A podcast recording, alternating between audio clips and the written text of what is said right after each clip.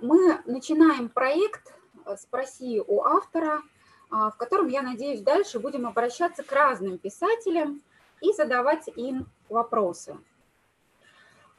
Зачем, можете сказать вы? Ну вот есть такие особенные времена, как сейчас модно называть наше время, это интересное время, вот такие а, интересные периоды в жизни, когда у нас появляются вопросы. Э, я думаю, это прекрасно, э, потому что это означает, что э, у нас есть вопрос, если у нас есть вопросы, то у нас есть какая-то потребность в изменении. Наверное, именно вот в такие периоды а, особенно и много появляется вопросов. Куда и кому нам за ответами по этим вопросам идти? А, безусловно, вариантов очень много, и вы все прекрасно знаете, каждый день видите в сети огромное количество разных предложений из серии 3, 5, 7, 12 лайфхаков, советов на все практические случаи жизни. Но я вот осмелюсь предложить еще один вариант – а, мы можем с нашими вопросами а, обращаться к книге, к литературе. А, понятно, что не к любой книге, хочется все-таки, чтобы это была хорошая книга, чтобы это была такая значимая книга, ну или, по крайней мере, наша любимая книга, потому что литература – это в сущности не что иное, как размышление о человеке. И а, мы далеко не всегда сможем ответить для себя, что сам автор хотел бы по этому поводу сказать, вот на тот или иной наш вопрос, а, что бы автор нам, если бы мы могли с ним вот так тет-а-тет говорить, и задали бы ему этот вопрос, что бы он нам ответил. А, очень часто, ну, действительно, мы можем только гадать, но это и, может быть, не так важно. А важно то, что а, у автора явно были размышления, у него явно были и вопросы, и ответы. И книга – это всегда материал очень-очень ценный, очень сконцентрированный, котором ты можешь найти свои собственные ответы. То есть как будто тебе кто-то предлагает, вроде бы это подсказка от кого-то другого, но в конечном итоге ответы будут все равно твои. А мне кажется, что это самое лучшее, потому что, по моему убеждению, а, мы все равно никогда не примем ответы, которые не являются нашими. Вот как бы нам правильно не сказали, какой бы нам лайфхак не предложили, если он не совпадает с нашим собственным ответом, он все равно нам будет бесполезен. Поэтому в этом смысле книги, литература, мне кажется, это просто идеальная форма для того, чтобы вместе с писателем поразмышлять на ту или иную тему. Почему Аркадий и Борис Стругацкий? Почему мы сегодня начинаем разговор именно с них.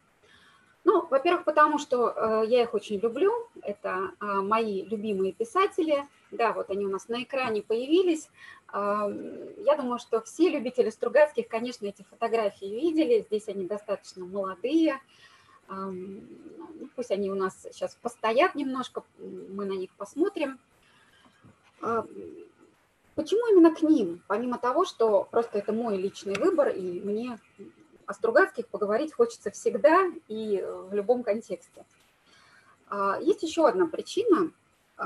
Как я уже сказала, мы живем с вами в такое особенное интересное время, и а, в это время, наверное, так или иначе мы задаем себе вопрос, а что же будет дальше? Ну вот когда-то это все закончится, да? наш непонятный период с карантином и всем остальным, ну рано или поздно придет конец. А вот что дальше? Каким будет наше будущее?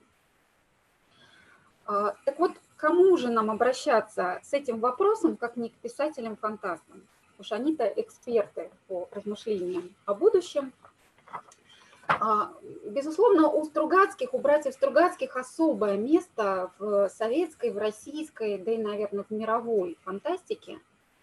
А, конечно, не только они, но и многие другие замечательные э, фантасты – Э, изменили наше отношение к этому жанру литературы, но, наверное, Стругацкий тут на особом счету. Очень часто про них говорят, что да, они были вот теми, теми самыми людьми, которые, именно благодаря которым это отношение изменилось. В Советском Союзе до них э, фантастика представляла из себя в первую очередь детскую литературу, развлекательную литературу. Но благодаря им, и не только им, наше отношение к ней поменялось. Она превратилась в действительно серьезную литературу для серьезных, думающих взрослых людей. Хотя и для детей, и для подростков, безусловно, тоже. А, для самих Стругацких, они очень часто об этом говорили, а, фантастика – это не только про какой-то придуманный мир или придуманные миры, хотя мы сегодня о них поговорим, но это в первую очередь для них размышления, это особый тип размышления, особый тип мышления о нравственности, о выборе, о предназначении человека, о испытаниях, с которыми человек и человечество встречается на своем пути, о будущем, о настоящем. И настоящая фантастика, серьезная фантастика, глубокая фантастика, какой, безусловно, является творчество Стругацких, она всегда отвечает на вопросы, куда мы идем, что с нами сейчас происходит, что с нами будет завтра. Мне кажется, что это самое, что ни на есть философские вопросы. А, может быть, кто-то из почитателей Стругацких со мной и не согласится, может быть, кто-то их любит больше за какие-то другие вещи, но это право каждого. А мне кажется, что это действительно очень серьезная, глубокая философская литература, которая позволяет нам действительно обратиться к самим себе и задать какие-то важные вопросы и поискать на них ответы. Правда, у Аркадия и Бориса Стругацких – есть одна особенность. Они в своих произведениях никогда напрямую эти ответы не дают. Это не значит, что этих ответов не было у них самих. Я убеждена в том, что они были, и они как-то для себя отвечали. И если очень постараться, то найти мнение самих Стругацких можно.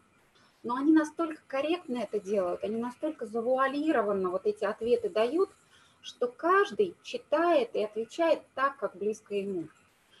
А, это был, я думаю, их сознательный выбор. Ну вот, например, в своем интервью уже ближе к концу жизни а, Борис Натанович говорил о предназначении литературы.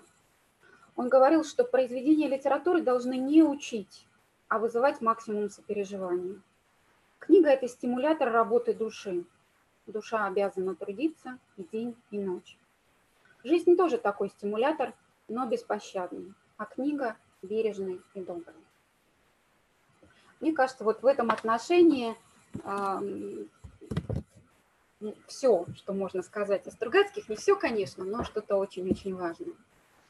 Э, они однозначно писали интересные книги, интересные сюжеты. Очень э, много там есть э, загадок, каких-то необычных вещей, придумок. И делали они это тоже сознательно, и э, сами про себя говорили, что мы раз и навсегда с братом договорились, э, что книга должна быть интересной.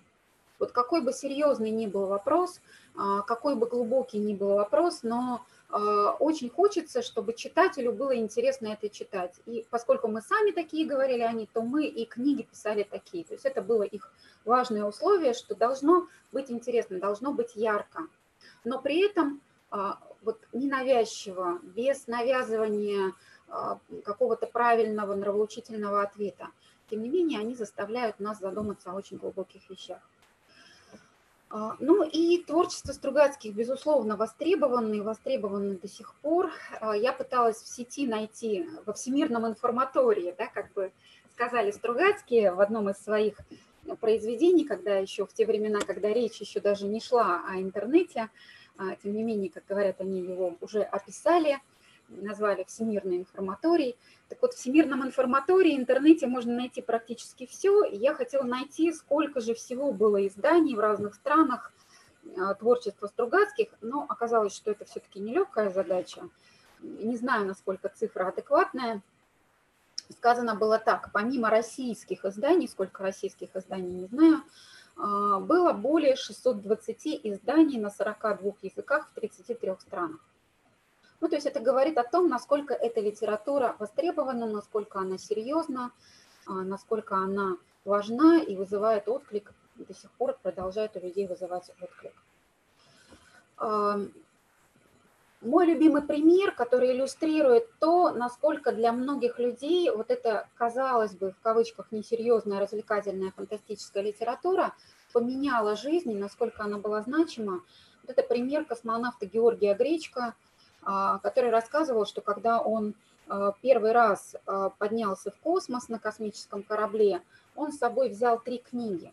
Не для того, чтобы их читать, потому что, понятно, это было невозможно, и там у него не было для этого времени, но он взял три книги, которые, как он говорил потом, это дань уважения тем авторам, благодаря книгам которых я стал тем, кем я стал. Не знаю, честно говоря, какие были две другие книги, но одна из книг была «Трудно быть Богом» Аркадий Борисов Стругацкий. Режиссер Алексей Герман Старший задумал снять книгу по «Трудно быть Богом» в 1968 году.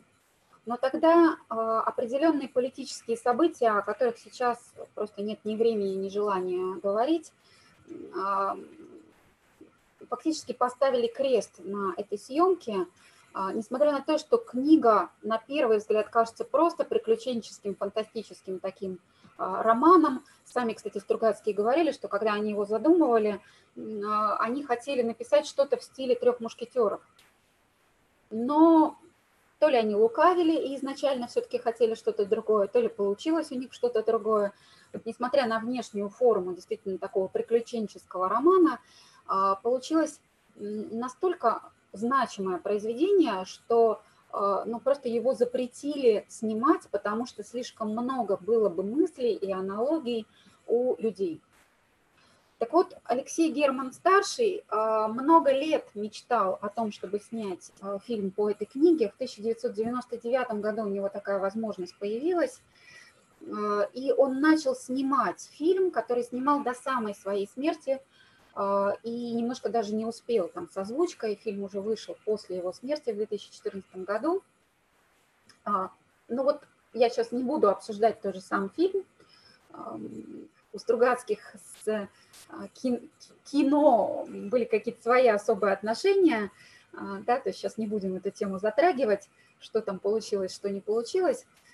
Я сейчас не не о фильме самом, а о том, насколько для режиссера, для, действительно, я считаю, это великий режиссер Алексей Герман старший, а, насколько для него эта тема, эта книга была важна, что человек, ну, фактически с ней жил. И это был последний его фильм, а, с которым он буквально ушел из этой жизни. А, то есть уже задумываешься, о чем же эта книга, что же она, так, что же она такое поднимает, да, что люди настолько глубоко и серьезно к этому относятся и называют это книгой, которая изменила мою жизнь. А, можно сейчас бесконечно продолжать а, вот эти дифирамбы Стругацким а, о том, как они изменили жизни людей, о том, как в 70-е годы они писали то, что называется в СОЛ, потому что никто тогда не печатал их. Их книги расходились подпольно по рукам, в рукописях их переписывали по ночам, а, их заучивали наизусть. Это был а, своего рода тайный язык, по которому люди а, определенного склада, думающего склада узнавали друг друга. То есть если человек начинал цитировать какие-то имена, какие-то куски из того или иного произведения Стругацких, то другой человек мог его узнать, что с ним, с этим человеком можно о чем-то поговорить таком важном и интересном. Когда Стругацкий один, э, сначала один, потом другой, сначала Аркадий, потом Борис, Борис позже значительно, э, ушли из жизни, очень многие говорили о том, что с ними ушла эпоха, что это люди, которые в себе несли какую-то нравственность этого мира. И здесь я могу поставить уже многоточие, потому что все-таки хочется перейти к самим книгам и к самим вопросам. А, но тем не менее вот эти все вещи позволяют нам задуматься о том, может быть, вот эта фантастическая и внешне такая простая и развлекательная литература, что же она в себе такое содержит, а, что люди говорят о нравственности, о морали, а, о том, что ну, это просто было вот э, литература, которая давала глоток жизни, дыхание какое-то что в этих книгах такое есть. А, конечно, хотелось бы рассказать и о самих э, братьях, но просто формат нашей встречи сегодняшней не позволяет говорить слишком долго, поэтому о биографии Стругацких мы сегодня не поговорим, но это все можно найти в информатории, в интернете. Безусловно, им пришлось очень много пройти в жизни. Наверное, самое тяжелое, самое страшное – это была блокада, и голод, и война, и потеря отца – а, старший Аркадий а, успел отслужить, он стал военным переводчиком, закончил а, институт, стал переводчиком-японистом, знатоком японской литературы, культуры, японского языка, ну и вообще восточных языков. Борис закончил, закончил э, математико-механический факультет ЛГУ, стал астрономом и даже какое-то время работал – Пулковской обсерватории. Но вот так случилось, что в какой-то момент они начинают писать вместе. А, те, кто Стругацких знает и любит, они, безусловно, знают эту историю. А, трудно сказать, правда это или анекдот, о том, как вот практически на спор а, они решили написать первое свое произведение. Давайте мы уже перейдем к книгам и к вопросам Э, которые все-таки нас могут сегодня волновать. В 1959 году выходит первая книга АБС Аркадия Борис, Бориса Стругацких «Повесть «Страна багровых туч». К слову сказать, сами Стругацкие ее не любили. А, не любили настолько, что когда в 90-е годы готовилось их первое собрание сочинений – они всячески старались, чтобы это произведение не вошло в собрание сочинений. Я общалась со многими любителями Стругацких, и а, все они а, говорят, ну, может быть, э, есть кто-то и другой, но вот те, с кем я общалась я, они все говорят, что они очень любят «Страну багровых туч», и я тоже, кстати, ее очень люблю. Большое счастье, что все-таки ее включили в собрание сочинений, да, собственно, и не могли не включить. Но при этом это тоже интересный такой а, момент, а, почему сами Стругацкие считали ее своей самой слабой книгой. Сейчас не будем об этом говорить, но это тоже повод нам задуматься. Что же они все-таки ценили в своем творчестве а, и что для них было важно. Вот эта повесть «Страна багровых туч» открывает серию книг, а, можно сказать, что это цикл книг, который иногда любители Стругацких называют предполуденный цикл.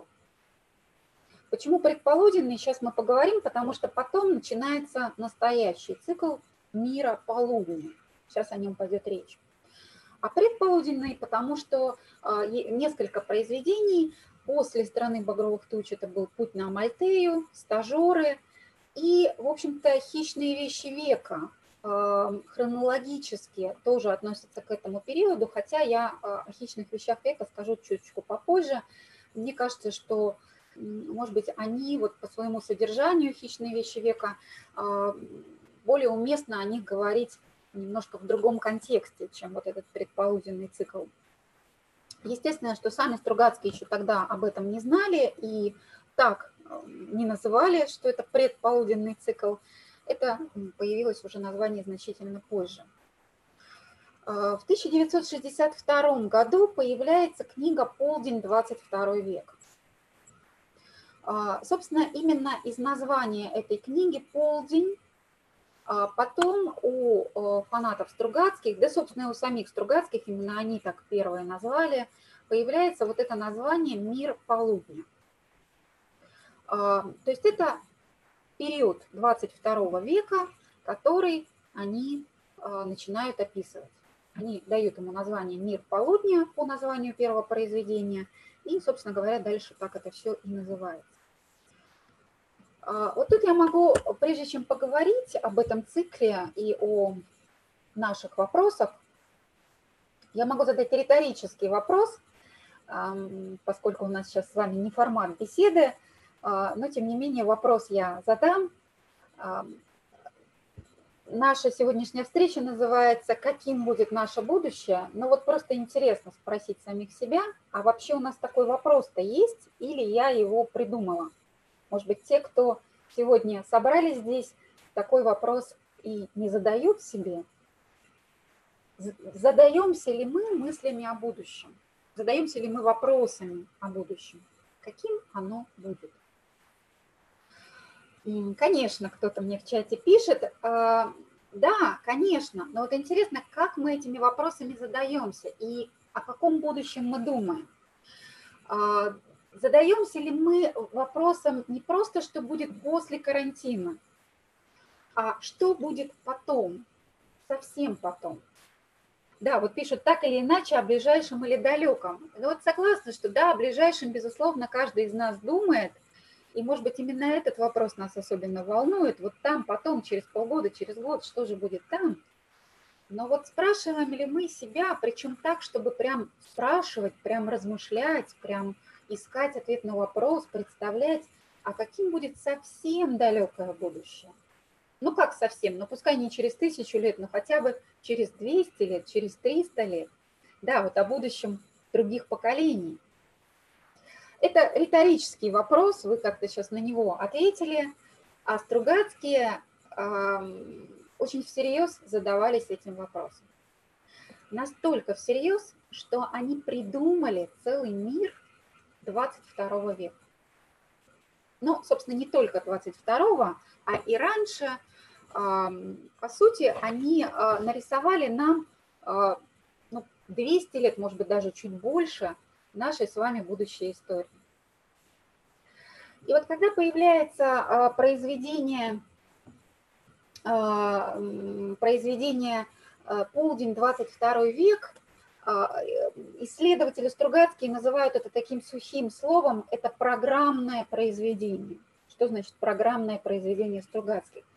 они задают программу, они задают, они рисуют декорации, в которых впоследствии они будут рисовать вот этот мир снова и снова и снова. И тут бы я немножко отвлеклась от самих произведений и от вопроса о будущем, а просто поразмышляла о том, какие удивительные люди Стругацкие, вообще сколько они там всего а, написали и напридумывали – того, что при них еще просто не было, и только через много-много лет, а, ну, как вот, например, интернет, информаторий, а, потом это начинает появляться, ты думаешь, боже мой, а Стругацкие же об этом уже писали. Так вот, не только то, о чем они писали, но и то, как они об этом писали. Наверное, каждый из нас сталкивался с таким феноменом нашего времени, нашей культуры, как сериалы – а, Причем сериалы не просто там вот какой-то один сезон, да, когда сериал растягивается на много-много сезонов, э, бывает прям совсем длинные сериалы на 10 сезонов, на 15 сезонов, и получается, что зрители в течение 10, 15 или скольки-то лет, а, они смотрят жизни каких-то каких-то персонажей, с которыми вот они живут много-много лет вместе, практически бок о бок. И не хотят расставаться с ними, не хотят расставаться с этими героями. У меня такой сериал или сериалы тоже есть, когда ты смотришь, смотришь, и, и уже понимаешь, что надо бы перестать, потому что сериал стал намного хуже, что только в начале вот он нравился, но ты не можешь остановиться, потому что герои тебе уже стали практически родными, ты не можешь с ними расстаться. А, понятно, что а, создатели сериалов делают это для коммерческих целей когда уже какой-то сюжет, какие-то герои а, людям понравились, то можно их дальше раскручивать, и у них все, дальше все больше будет почитателей. Я думаю, что Стругацкие, то есть они фактически сделали а, то, что только через несколько десятилетий у нас в сфере кино появится, да, вот такие сериалы, ну, книжные сериалы. То есть у них появляется несколько книг, много книг, в которых а, продолжается история, в которых появляются те же самые герои, они сквозные, они проходят вот через эти книги. Ну, почему так делали Стругацкие? Может быть, они тоже, как и мы, не могли с ними расстаться, не знаю. Тут вот они не объясняли своих мотивов. Может быть, они тоже их полюбили. И, а, а кстати, это не исключено, потому что тоже, когда вот э, задавали им вопросы о том, что же это за мир, который они придумали, мир полудня, как они его описали, как они придумывали, они все время говорили, да мы, в общем-то, там ничего особенного и не придумывали. Мы просто описывали своих друзей. Мы описывали близких нам людей, с которыми мы вместе дружили, мы вместе работали.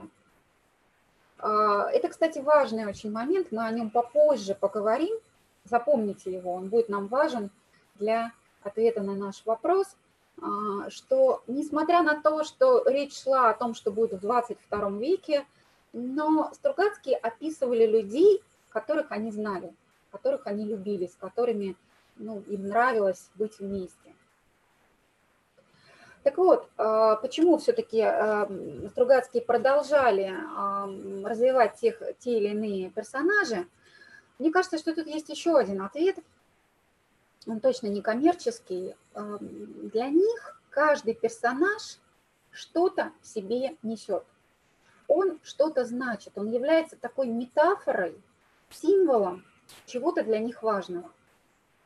И когда они берут новое произведение, они понимают, что им о чем-то хочется в этом произведении поговорить, да, есть какая-то задумка, и они понимают, что вот для этой задумки э, нужно то, что в себе как раз-таки содержит уже ранее описанный ими персонаж, они просто его вставляют, и он начинает у них там продолжать, э, начинает продолжать, он продолжает какую-то свою историю, не столько сюжетную, сколько именно смысловую. Вот самый яркий пример а, – это любимый Стругацкими мной, тоже, безусловно, это мой любимый персонаж Леонид Горбовский. А, любители Стругацких знают, что Леонид Горбовский погиб в произведении «Далекая радуга». Ну, он там погиб, никуда не денешься. Так книга написана, такой сюжет, что все люди там гибнут, и Горбовский в частности. И вдруг в какой-то момент, в каком-то новом произведении э, Горбовский снова живой. И Стругацкие, в общем-то, даже не удосуживаются объяснить нам, как же так случилось, что там он умер, а тут он снова жив. А, да, в интервью а, они говорили, что если кому-то очень-очень это важно, то мы в «Далекой радуге» написали несколько теорий, гипотез. Вы выбирайте, пожалуйста, любую, которая вам больше нравится. Как же все-таки так случилось, что Горбовский остался жив? Но им самим это было неинтересно описывать. То есть я к тому, что несмотря на то, что они создали очень такую связанную хронологию лет так на 200, но для них было важно не то, что в сериалах сегодняшних вот это вот развитие сюжета, а что, а кто, а кто куда пошел, а что дальше произошло. Нет. То есть им просто понадобилось то, что в себе символизирует и несет Горбовский. Ну и все, они просто его вставили, да, то есть он по новому их сюжету, по новой книге должен быть жив, а если кому очень важно, пожалуйста, додумайте сами, как же все-таки Горбовский оказался живым.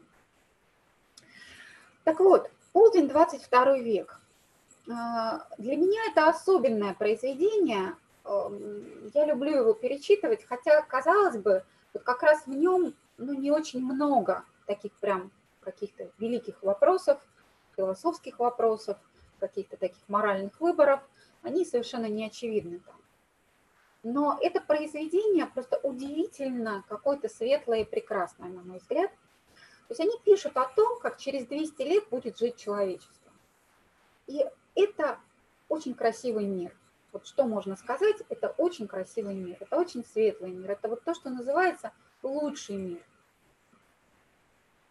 А, я все искала, какой бы сейчас зачитать кусочек, чтобы действительно продемонстрировать вот эту теплоту какую-то, а, этого мира, как, как действительно, когда ты читаешь, хочется в нем оказаться, но, вы знаете, не найти такого одного кусочка, там очень простые описания, там интересные сюжеты, естественно, они фантастические, да, мир 20-22 века описан ну, так, достаточно интересно и увлекательно, но дело же не вот в этих технических каких-то описаниях возможностей современного человечества и куда они там летают – и то, что они победили проблему голода, и то, что они победили какие-то трудности с экологией.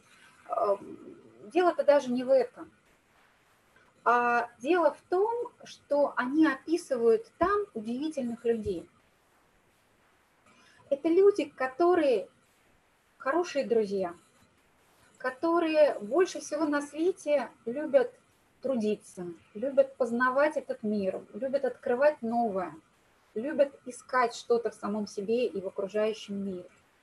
Это люди, которые умеют любить, умеют шутить, умеют э, быть смелыми, веселыми, открытыми. И ты когда читаешь это произведение, ну вот тебе очень хочется рядом с этими людьми оказаться. Но, собственно, Стругацкие, я уже сказала, они говорят, ну да, нам вот эти люди очень нравятся, мы о них и писали.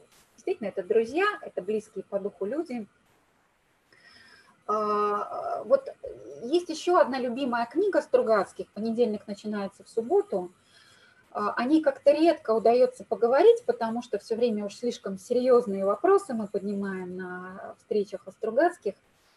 А, но это не значит, что это произведение я не люблю, так же, как, наверное, и многие здесь, я его очень люблю. Оно не о мире полудня, хронологически, конечно, совсем нет, но мне кажется, что то, что в понедельнике описано, это тоже мир полудня, хотя и 20 века. Так вот, э, в понедельнике есть такое определение магов и волшебников, которые работают в Институте чародейства и волшебства.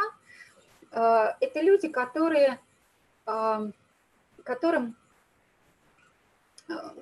интереснее, я сейчас дословно не помню эту цитату, интереснее, чем развлекаться, им интереснее быть полезными, им интереснее трудиться, им интереснее что-то открывать и что-то делать. И для них смысл жизни а, в бесконечном познании мира и самих себя. Вот поэтому а, они стали магами и волшебниками. Ну, это я так совсем своими словами сейчас эту цитату передала. Вот мне кажется, что ничто лучше не расскажет о людях мира полудня, чем вот это описание. А, там очень важно идет описание интернатов, в которых а, воспитываются дети. Сейчас, к сожалению, просто нет времени на то, чтобы подробно рассказывать, хотя мы об этом еще чуть-чуть позже вспомним обязательно.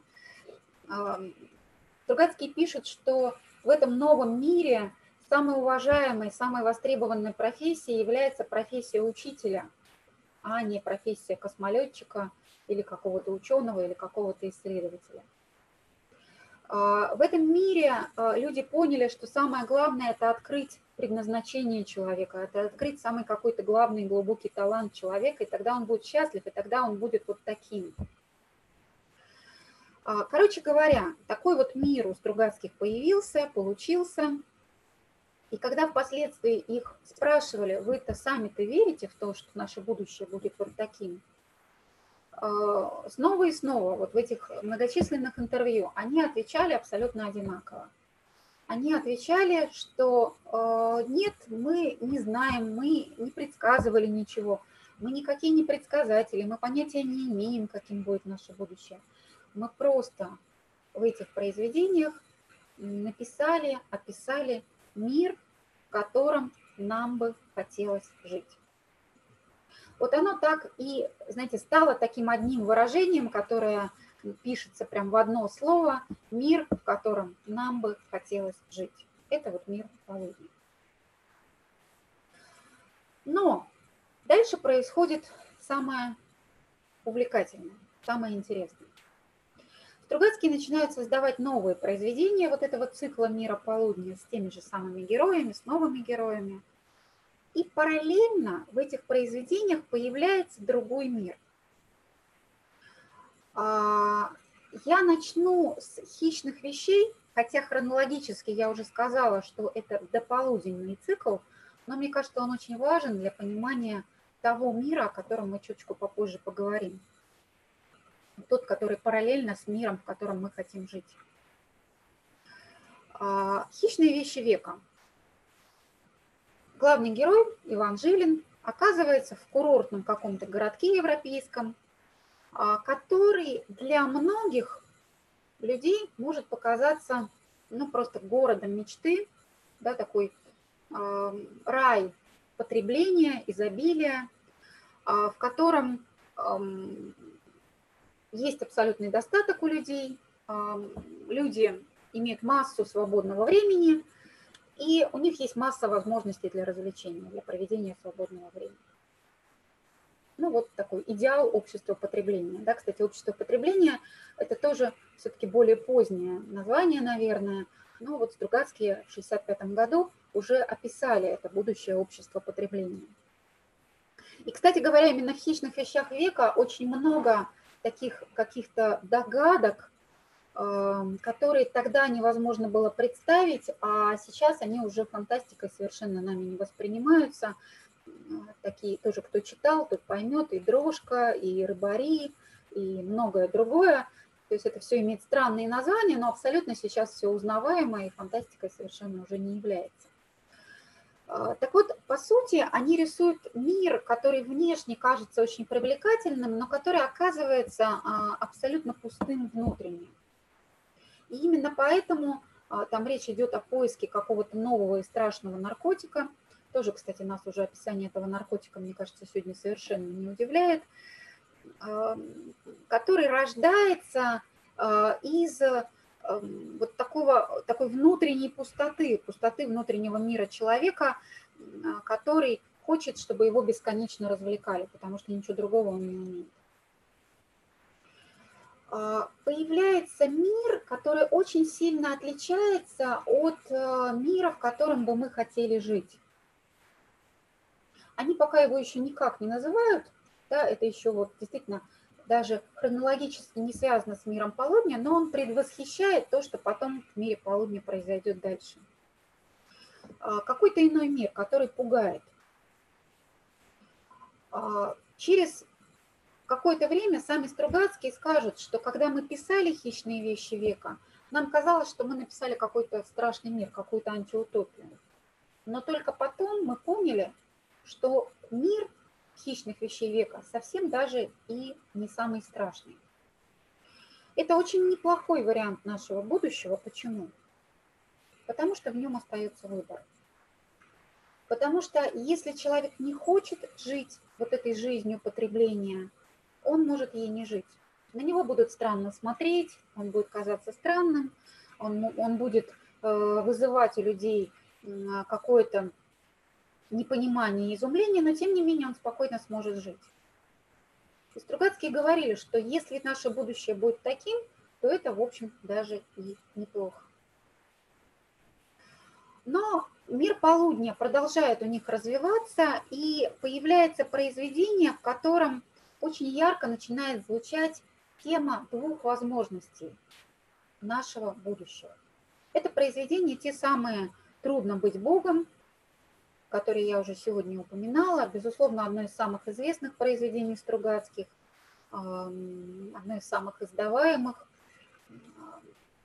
то, которое как раз-таки они создавали изначально как приключенческий роман в стиле трех мушкетеров, но получилось что-то совсем другое.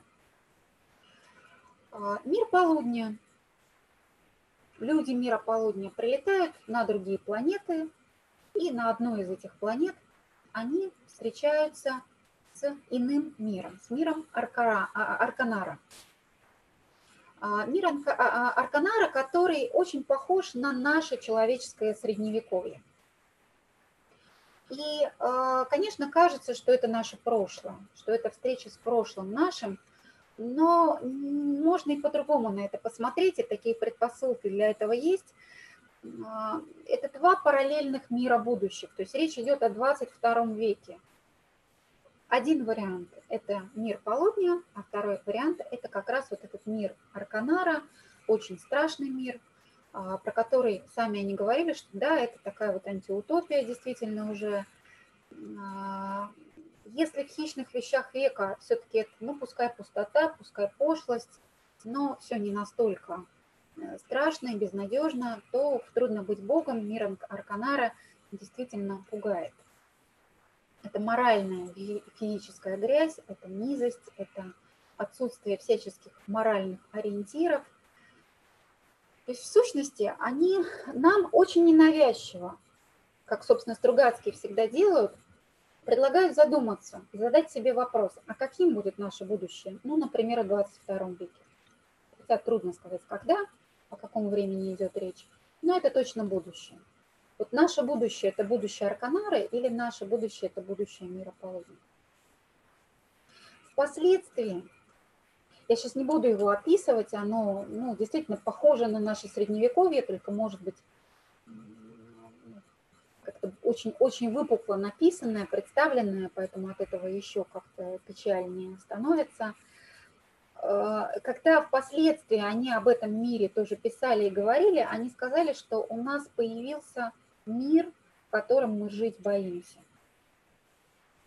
Э, мир, в котором бы мы хотели жить, и мир, в котором мы жить боимся. Вот они появляются у них в параллели произведения. Может быть так, а может быть так.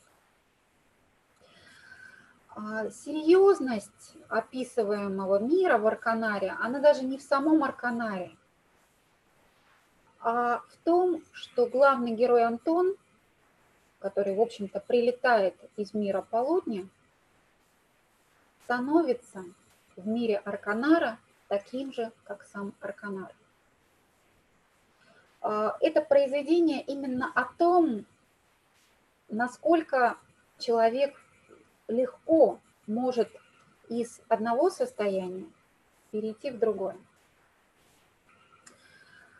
А, другое произведение, в котором а, тоже очень-очень подробно Стругацкие описывают мир, в котором мы жить боимся, это, конечно же, обитаемый остров, где а, они уже описывают планету Саракш, а, которая, ну, это тоже все в стиле вот такого приключенческого романа, и можно именно так читать, но есть вещи, мимо которых пройти трудно, и сколько у нас времени, даже хотела кусочек зачитать, времени у нас очень много. К сожалению, мне всегда тяжело, когда я говорю о любимых темах, уложиться в поставленный временной промежуток. А, ну, давайте я все-таки кусочек попробую сейчас прочитать, для того, чтобы а, было понятно, о чем идет речь. А, главный герой Максим Камерер узнает, как все устроено в мире Саракша. То, что он рассказал, было чудовищно. Это было чудовищно само по себе, это было чудовищно потому, что больше не оставляло места для сомнений. Излучение башен предназначалось не для выродков. Оно действовало на нервную систему каждого человеческого существа этой планеты. Физиологический механизм воздействия известен не был, но суть этого воздействия сводилась к тому, что мозг облучаемого терял способность к критическому анализу действительности, человек мыслящий превращался в человека верующего – причем верующего иступленно, фанатически, вопреки бьющей в глаза реальности. Человеку, находящемуся в поле излучения, можно было самыми элементарными средствами внушить все, что угодно. Он принимал внушаемое как светлую единственную истину и готов был жить для нее, страдать за нее, умирать за нее. А поле было всегда незаметное, вездесущее, всепроникающее. Его непрерывно излучала гигантская сеть башен, опутывающая страну. Гигантским пылесосом оно вытягивало из десятков миллионов душ всякое сомнение по поводу того, что кричали газеты, брошюры, радио, телевидение, во что верили учителя в школах и офицеры в казармах, что сверкало неоном поперек улиц, что провозглашалось самогоном церквей. Неизвестные отцы направляли волю и энергию миллионных масс, куда им заблагорассудится. Они могли заставить и заставляли массы обожать себя, могли возбуждать и возбуждали неутолимую ненависть к врагам внешним и внутренним, они могли бы при желании направить миллионы под пушки и пулеметы, и миллионы пошли бы умирать восторгом. Они могли бы заставить миллионы убивать друг друга во имя чего угодно. Они могли бы, возникнет у них такой каприз, вызвать массовую эпидемию самоубийства. Они могли все. А дважды в сутки в 10 утра и в 10 вечера гигантский пылесос запускали на полную мощность, и на полчаса люди переставали вообще быть людьми. Все подспудные напряжения, накопившиеся в подсознании, Несоответствия между внешним и реальным высвобождались в пароксизме горячного э, энтузиазма, восторженном экстазе раболепия и преклонения. Такие лучевые удары полностью подавляли рефлексы и инстинкты и замещали их чудовищным комплексом преклонения и долга перед неизвестными отцами. В этом состоянии обучаемый полностью терял способность рассуждать и действовал как робот, получивший приказ. Ну, вот такой небольшой отрывок, который, мне кажется, э, ну, достаточно ярко рисует, что же это за мир, в котором Стругацкие э, жить боялись. Он тоже параллельно миру полудня существует, на одной планете мир полудня, а где-то на другой планете мир Саракши. А, и чем дальше, тем больше появляется у Стругацких вот такое опасение, такое настроение, что, может быть, мир, в котором мы жить хотим, будет не так уж скоро, если совсем когда-нибудь будет. А скорее всего ждет нас мир, в котором мы жить боимся. Почему? Я, кстати, а, не считаю Стругацких такими уж пессимистами. Если вдруг сейчас кто-то, кто не читал, и из-за того, что я прочитала, показалось, что нет, я Стругацких читать не буду, потому что какие-то они слишком уж страшные вещи описывают. На самом деле это не так. Вот в этом тоже их мастерство и талант. Они умеют рассказать очень легко, очень интересно, какие бы серьезные вещи ни говорились, но э, у тебя нет ощущения, что ты в какой-то там страшный, ужасный мир попадаешь. Нет, но тем не менее тем не менее, то, что звучит, оно заставляет себя задуматься. И то, что мне особенно в Стругацких дорого, что в большинстве своих произведениях, даже в достаточно поздних, даже когда они описывали вот этот мир, в котором мы жить боимся, они все равно оставляли в конце какой-то свет. Вот непонятно, откуда этот свет возьмется, но тем не менее он все равно есть. И ну, буквально почти до конца, может быть, только в самых последних произведениях уже трудно этот цвет найти. А так а, он обязательно есть, и мне кажется, это тоже нельзя забывать, это тоже очень важно. Так вот, возвращаясь к вопросу, почему же Стругацкие становятся все более и более пессимистичны? Почему у них начинает преобладать мир, в котором мы жить боимся, а не мир, в котором мы хотим жить? От чего это зависит? Да, мы приближаемся к нашему а, вопросу, каким будет наше будущее, от чего это зависит, кем оно будет? Весь вопрос в человеке. И вот тут мне хочется вспомнить а, еще одно произведение, для меня тоже очень важное, значимое и дорогое, называется оно «Гадкие лебеди». Это не произведение как такового мира полудня, но э, там есть очень много перекликающегося. Э, какой-то провинциальный город, неизвестно где, неизвестно когда, э, в котором живут хмурые, угрюмые взрослые люди несчастные, э, в котором бесконечно идет дождь, и в котором начинают происходить какие-то странные события, описанные глазами писателя Виктора Банева. Кстати, э, в этом персонаже, как и во многих других, очень много а, автобиографического. Если тоже кому-то интересно, то это можно найти и прочитать, а, в каких персонажах Стругацких мы можем узнать их самих. Так вот, в Викторе Баневе точно кого-то можно узнать. А, глазами писателя Виктора Банева он начинает видеть, что в городе что-то происходит, что там появляются какие-то загадочные мокрецы, загадочные люди, которых а, Все взрослое население города ненавидит, боится, старается сделать так, чтобы их не стало, но которые начинают заниматься и работать с детьми, начинают детей воспитывать.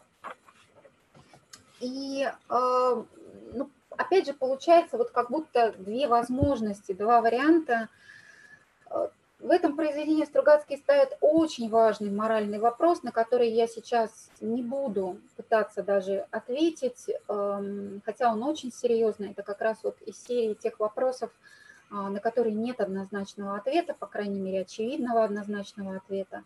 Его каждый сам находит. А, вопрос этот такой. А, что делать с теми, которые не хотят меняться к лучшему, а именно вот этот мир взрослых? мир детей э, вместе с мокрецами э, в какой-то момент говорит, что мы ничего с этими взрослыми сделать не можем, пусть они живут как хотят, мы их оставляем, а мы будем строить свой лучший мир без них. И вот этот э, очень большой и серьезный вопрос, что делать, когда другие люди не понимают твоих каких-то лучших устремлений, что делать, пытаться как-то все-таки им помочь, их переубедить, а, может быть, даже против их воли, но как-то объяснить еще, они просто не поняли, или не тратить на них свои силы и время, и подобно персонажам гадких лебедей, подобно вот этим детям, ну, просто сказать, мы будем строить свой новый лучший мир без вас, а вы живите как хотите. Это серьезный вопрос.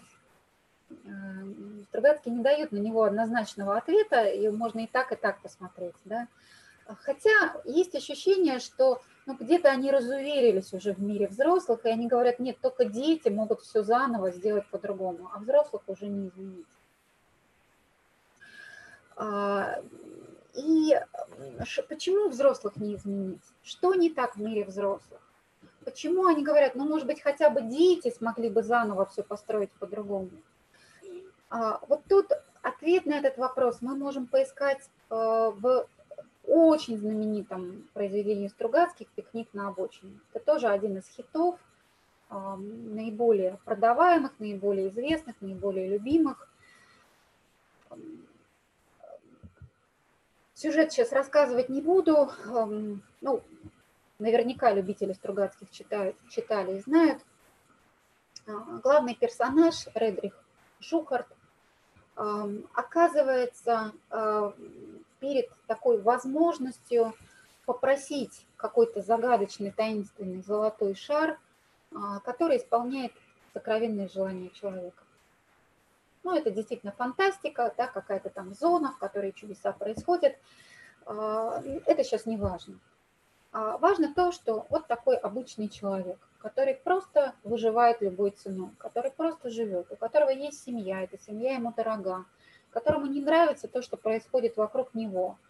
А, и у него, ну, как ему кажется, просто не остается выбора, как пойти к этому шару золотому загадочному, совершив не самые, мягко говоря, красивые поступки, это я мягко говорю, то есть фактически убив, да, собственно, ни одного человека он там убивает на протяжении своей жизни. А, и вот он оказывается около этого золотого шара, и ему кажется, что ну вот наконец-то, сейчас я попрошу, сейчас а, я скажу то, что мне нужно, и все в моей жизни будет хорошо. А, я позволю себе сейчас еще один кусочек зачитать уже из эм, пикника на обочине, когда Редрих, э, Ред Шухарт находится у золотого шара и понимает, что что-то не так. Вот она возможность. Желай, чего хочешь. Он похолодел от какого-то страшного предчувствия. Подлость, подлость. И здесь они меня обвели, без языка оставили гады. Шпана. Как был шпаной, так шпаной и состарился. Вот этого не должно быть, ты слышишь? Чтобы на будущее это раз и навсегда было запрещено. Человек рожден, чтобы мыслить. Вот он, Кирилл, наконец-то. Только ведь я в это не верю. И раньше не верил, и сейчас не верю. И для чего рожден человек, не знаю. Родился, вот и рожден. Кормится кто во что гораст. Пусть мы все будем здоровы, а они пускай все подохнут. Кто это мы? Кто они? Ничего же не понять. Теперь он сидел, закрыв глаза руками, и пытался уже не понять, не придумать, а хотя бы увидеть что-нибудь, как оно должно быть. Но он опять видел только рыло, рыло, рыло зелененькие бутылки, куча тряпья, которые когда-то были людьми, столбики цифр. Он знал, что все это надо уничтожить, и он желал это уничтожить, но он догадывался, что если все это будет уничтожено, то не останется ничего, только ровная голая земля. Он уже больше не пытался думать, он только твердил про себя с отчаянием, как молитву. «Я животное, ты же видишь, я животное. У меня нет слов, меня не научили словам, я не умею думать, эти гады не дали мне научиться думать. Но если ты на самом деле такой, всемогущий, всесильный, всепонимающий, разберись, загляни в мою душу. Я знаю, там есть все, что тебе надо. Должно быть. Душу-то ведь я никогда никому не продавал. Она моя, человеческая. Вытяни из меня сам, чего же я хочу. Ведь не может же быть, чтобы я хотел плохого. Он ответ на вопрос, почему очень трудно э, сделать так, чтобы появился вот тот мир Стругацких, мир, в котором бы они хотели жить.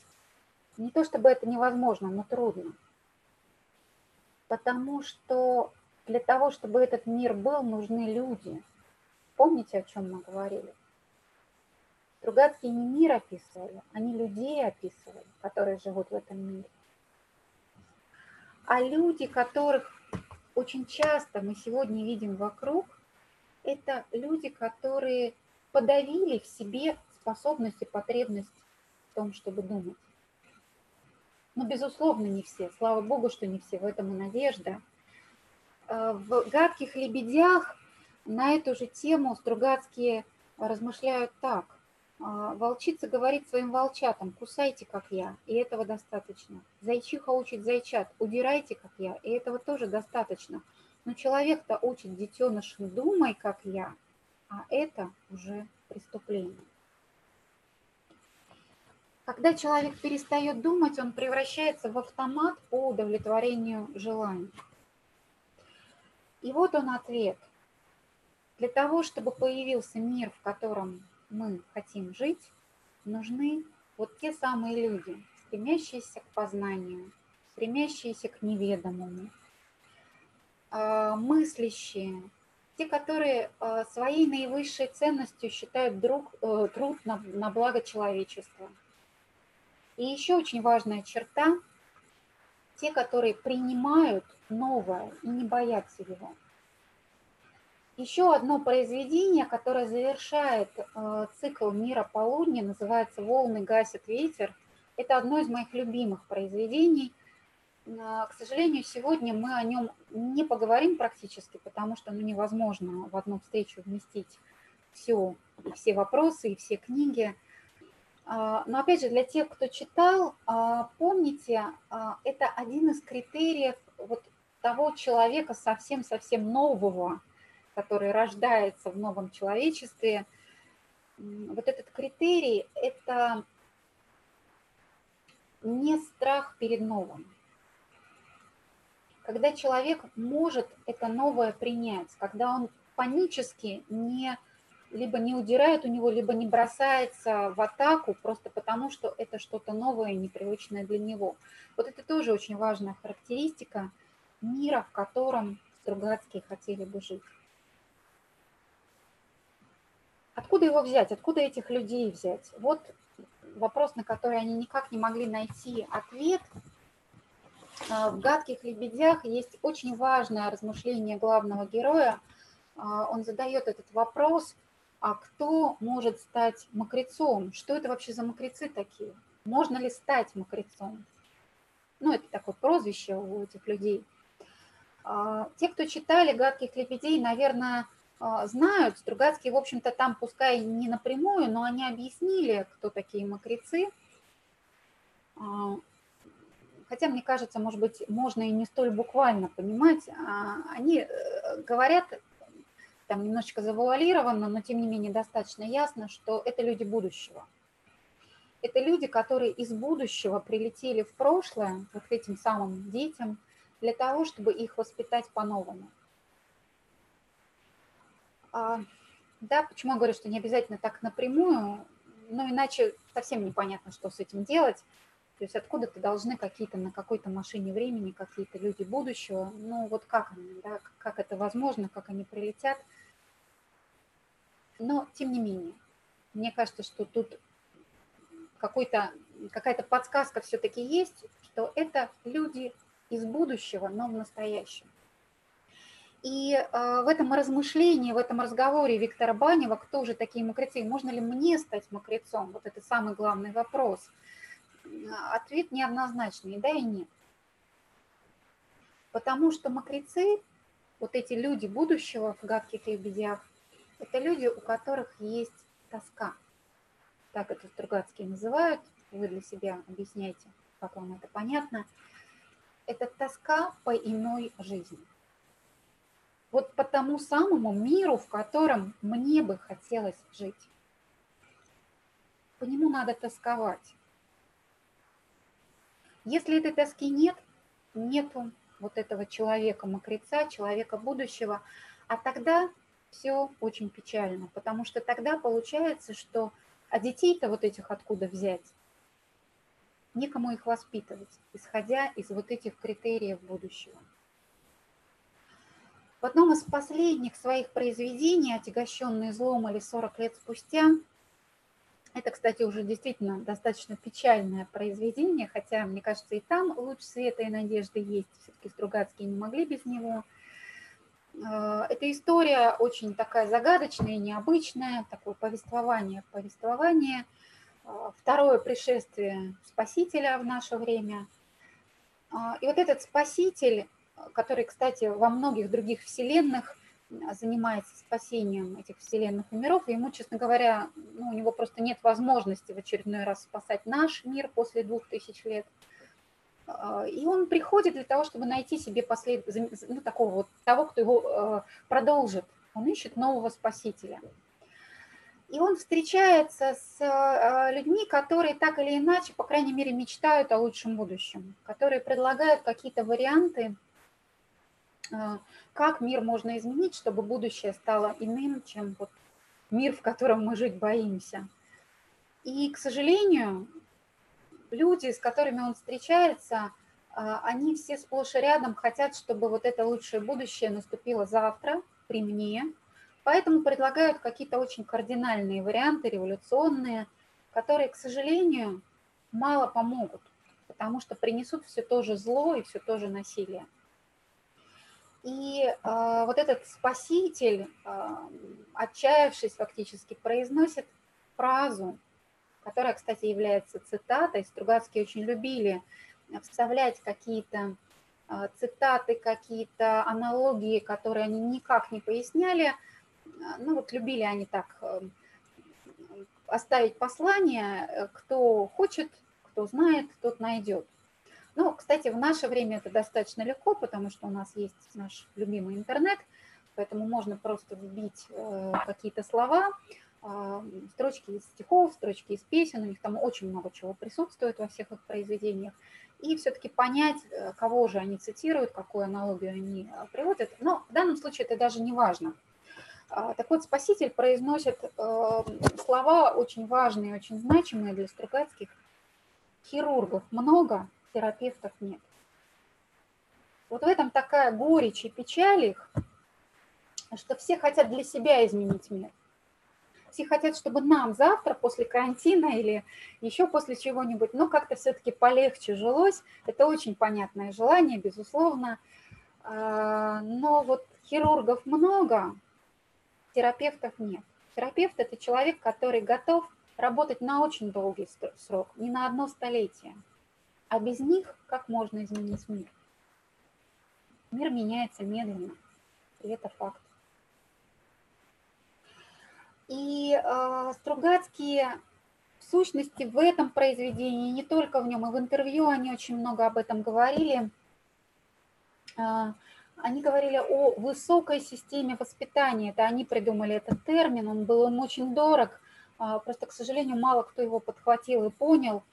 Э, высокая система воспитания, без которой невозможен мир, в котором мы хотели бы жить. Вот тот самый описанный в полдне, 22 век, вот эта самая система воспитания, которая направлена на то, чтобы в человеке пробудить и помочь пробудить самые лучшие потенциалы, которые в нем есть. Доброты, способности дружить, способности отдавать больше, чем просить, мужества, честности, смелости, энтузиазма, духа приключений, а, какой-то неуспокоенности, чувства юмора и многого-многого другого. Тут вот, ну, как сказать, тут невозможно описать все эти качества, потому что, наверное, это должен сделать каждый из нас. Так вот, отвечая на наш изначально поставленный вопрос, каким будет наше будущее, все-таки, что же нам подсказывают братья Стругацкие? А нельзя ответить на этот вопрос потому что мы не предсказатели.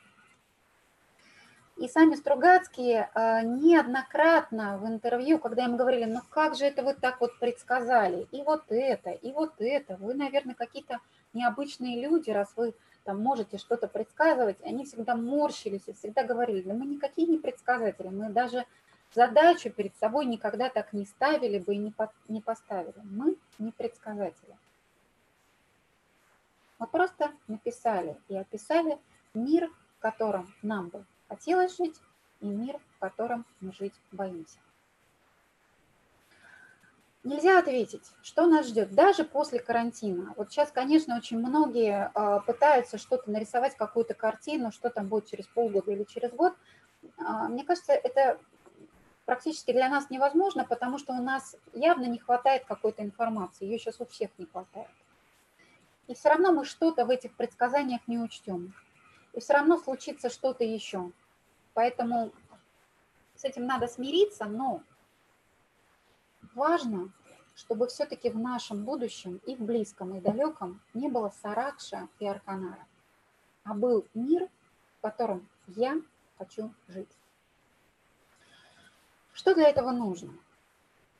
Мне кажется, что первый ответ – нужно о нем думать. А, как бы сказали, может быть, дети из гадких лебедей, нужно думать будущее – в «Гадких лебедях» Виктор Банев а, спросил у детей, а, что они делали. Они сказали, мы думали дождь. Он говорит, наверное, думали о дожде. Так нельзя говорить в русском, думали дождь.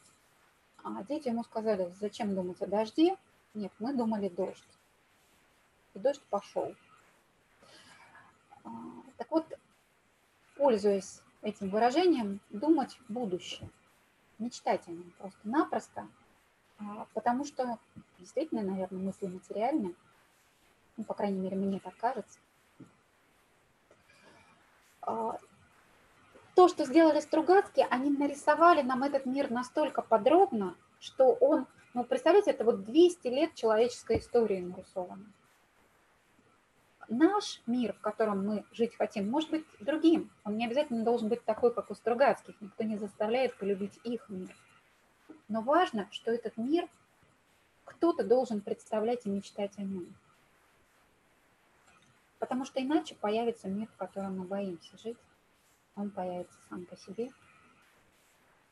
Слишком много страхов, которые, ну, вот тогда и будут в реальности. А второй ответ. Мы тоже его уже дали, Каким будет наше будущее, не знаю, но оно точно будет таким, каким будут люди этого будущего. Какие люди, такой и мир. И Стругацкие дали ответ, который мало кому нравится, но мне он нравится, мне кажется, он единственно верным. А, нужно воспитывать, воспитывать в первую очередь самих себя. В интервью, а, когда их спрашивали, все-таки что же нам сделать, чтобы приблизить ваш мир полудня, а, они говорили так, только если мы научимся что-то делать с обезьяной, живущей в каждом из нас, тогда этот мир станет возможным. Помните, какие люди вокруг меня, какой я, таким и будет будущее. Чем больше будет людей, таких каким бы, каким бы нам хотелось их видеть, тем вероятнее это будущее, и никаких чудес других здесь просто невозможно, никакие предсказания здесь не помогут. Поэтому очень важный ответ от Стругацких, ну, наверное, надо хотя бы представить, а какие эти люди должны быть. Вот они представили, они их описали, они дали им имена, они дали им характеры, они показали примеры их поступков, они показали примеры их поведения и сказали, ну вот если люди будут такие, то будет здорово и весело. То есть мне важно для себя увидеть, каким хочу быть я, в какую сторону я хочу себя менять, чтобы мир тоже в эту сторону изменился. К сожалению, к концу жизни Аркадий Борис Стругацкий а, с горечью отмечали в интервью, что, похоже, нету в нашем мире, в нашем времени таких людей, которые готовы были бы перед собой такую задачу ставить, готовы были бы э, мечтать об этом, готовы были бы быть вот этими терапевтами. Ну, я себе позволю не согласиться с любимыми моими писателями. Мне кажется, такие люди есть. И, например, наша философская школа именно это и предлагает, предлагает задуматься – и понять, каким я хочу стать, чтобы было лучше, чтобы я был лучше, в каком обществе я хочу жить, какую историю я хочу видеть, какое будущее. А, поэтому, мне кажется, все зависит от нас, и такие люди есть, и мы можем объединяться. И тогда я тут буду заодно со Стругацкими, теми, которые всегда и в «Гадких лебедях», и во многих других произведениях, и даже в «Трудно быть Богом», они все-таки оставля, оставляли вот этот луч надежды и свет, что это все возможно. Сравните, кстати, да, вот, например, фильм Константина Лопушанского э, «Гадкие лебеди» и само произведение Стругацких, вы поймете, о чем я говорю. Или э, «Трудно быть богом Стругацких» и «Трудно быть богом» Алексея Германа. Мне все-таки близок подход Стругацких, по крайней мере, вот первой части их жизни, да почти что до конца жизни – то, что вот этот лучик света надо обязательно оставить, может быть, именно он и в конечном итоге и победит, и будет. И последний момент, мне нужно уже заканчивать, чтобы оставить хотя бы еще несколько минут, минут 10-15 на вопросы. А, последний момент, о котором хотелось мне сказать, а, вот для меня, а, и это тоже подсказка Стругацких, а каким какими могут быть люди для того, чтобы этот мир случился. А, одно из главных качеств, мне кажется, можно найти у Леонида Горбовского, вот этого их любимого персонажа, который, помните, они а, сначала убили, потому что по сюжету он должен погибнуть был, это было важно, а потом снова воскресили, потому что очень нужно было, чтобы он был жив и чтобы он воскрес. Так вот, ну, у нас сейчас нет времени говорить о произведениях э, с Горбовским, ни о далекой радуге, ни о волнах, э, волны гасит ветер. Но мне кажется, что Горбовский – это, знаете, такое трудно объяснимое качество. Вот в Китае, в философии Конфуция оно есть, называется оно словом «человечность». Что это такое? Попробуйте объяснить себе – если интересно, можно в том числе читать и Стругацких. Да, вот увидите Горбовского, он про человечность. А, чтобы будущее у нас было, и чтобы оно было все-таки таким, каким мы хотим его видеть, должен остаться жив Горбовский. Должна остаться человечность. Мне кажется, это тоже один из таких очень важных ответов Стругацких.